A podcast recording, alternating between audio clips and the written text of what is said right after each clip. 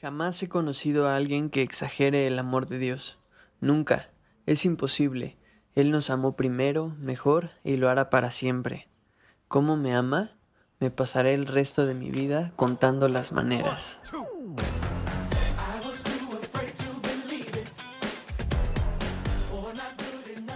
Si no has escuchado los episodios anteriores, el nombre de este podcast y la intro vienen de un fragmento del libro Jesús es.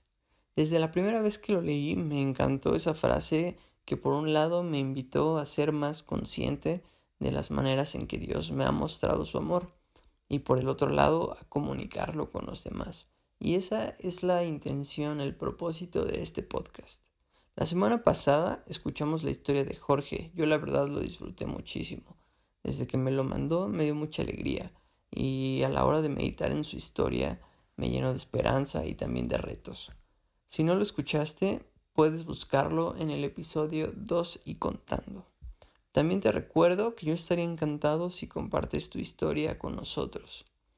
Prometo ya no estar repitiendo mi teléfono cada semana, pero por si te animas a esta ocasión, lo puedes compartirnos tu historia a través de WhatsApp en el 55 48 49 11.35.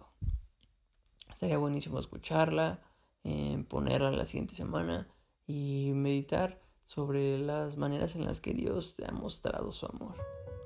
Pero bueno, el día de hoy les voy a contar una manera en que Dios me mostró su amor que literalmente cambió mi vida.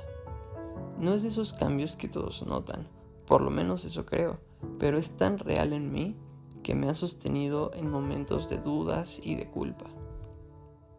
La verdad es que yo soy un poco emotivo. Siempre lo he sido y todavía se me sale la lagrimita con cualquier película. Me cuesta trabajo sobreponerme cuando estoy desanimado y se me quiebra la voz cuando me enojo. Pero en serio antes tenía problemas con mis pensamientos. Mi mente se malviajaba por todo tipo de escenarios conflictivos y a veces terminaba imaginando un accidente donde me quedaba solo y todo empezaba, no sé, porque no me invitaban a una fiesta o algo así. Al principio no le vi nada de malo, solo creía que era un ridículo exagerado, pero que tenía la capacidad de detenerme cuando quisiera. Pero después no quería detenerme, bueno, yo sí quería que se detuvieran los pensamientos, pero yo no quería detenerlos. Empezaba a considerar esos escenarios, es decir, al principio sabía que no era real.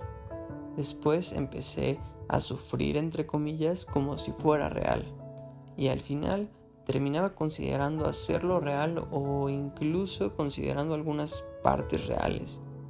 Normalmente esto pasaba en mi cuarto, cuando nadie me veía, pero mis emociones y mis pensamientos eran tan dominados por situaciones imaginarias que empezó a reflejarse en mi percepción de la realidad. Llegué a un punto en el que lo hacía cuando no quería hacerlo. Quería sobreponerme, pero parecía que solo quería hundirme más. Y sin darme cuenta mi trato a las personas se vio influenciado por este tipo de pensamientos, por peleas imaginarias o traiciones que nunca sucedieron. A veces incluso me quedaba la duda de si sí me había pasado si solo lo había imaginado. Y ahorita me da risa, pero en ese momento tenía miedo porque sabía que yo ya no lo controlaba. Un día en un campamento de la iglesia preguntaron si alguien había tenido problemas con sus pensamientos. La verdad no recuerdo muy bien cómo sucedió. Supongo que antes hablaron de eso o o yo había considerado ya platicarlo con alguien.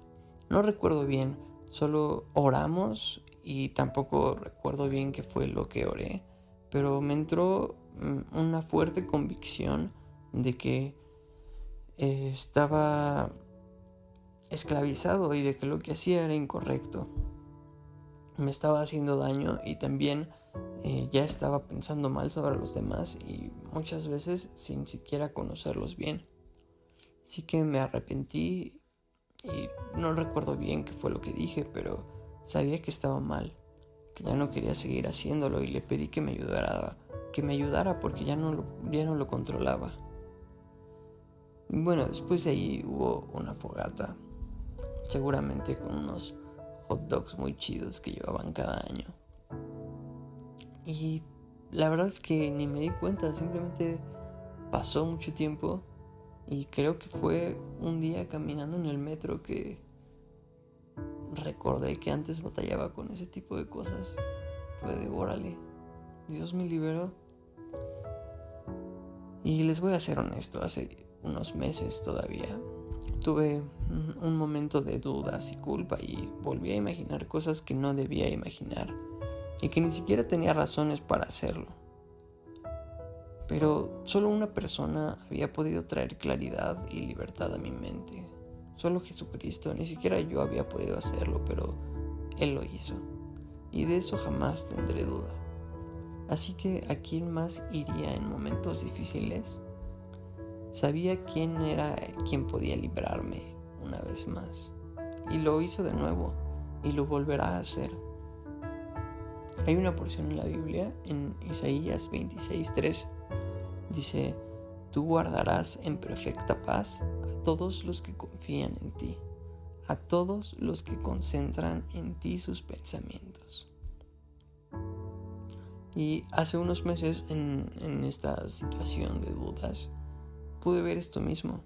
De hecho fue leyendo Isaías que Dios trajo a mi vida seguridad y consuelo en medio de ese momento de, culpa.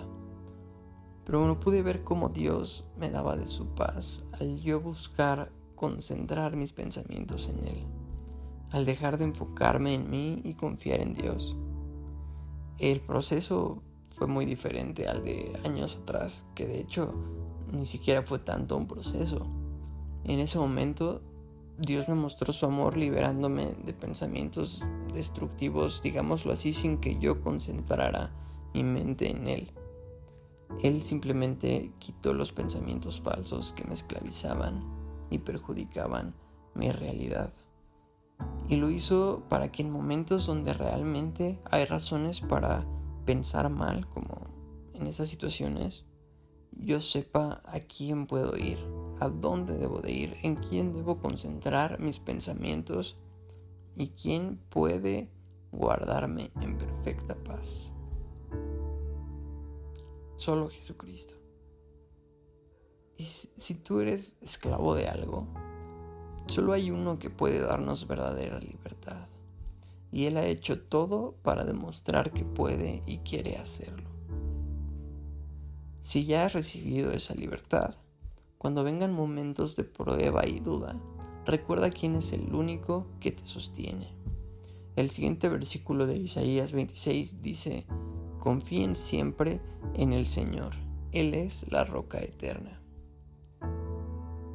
La roca eterna, así que recuerda quién es el único que te sostiene y que nunca se va a mover, la roca eterna, Jesucristo.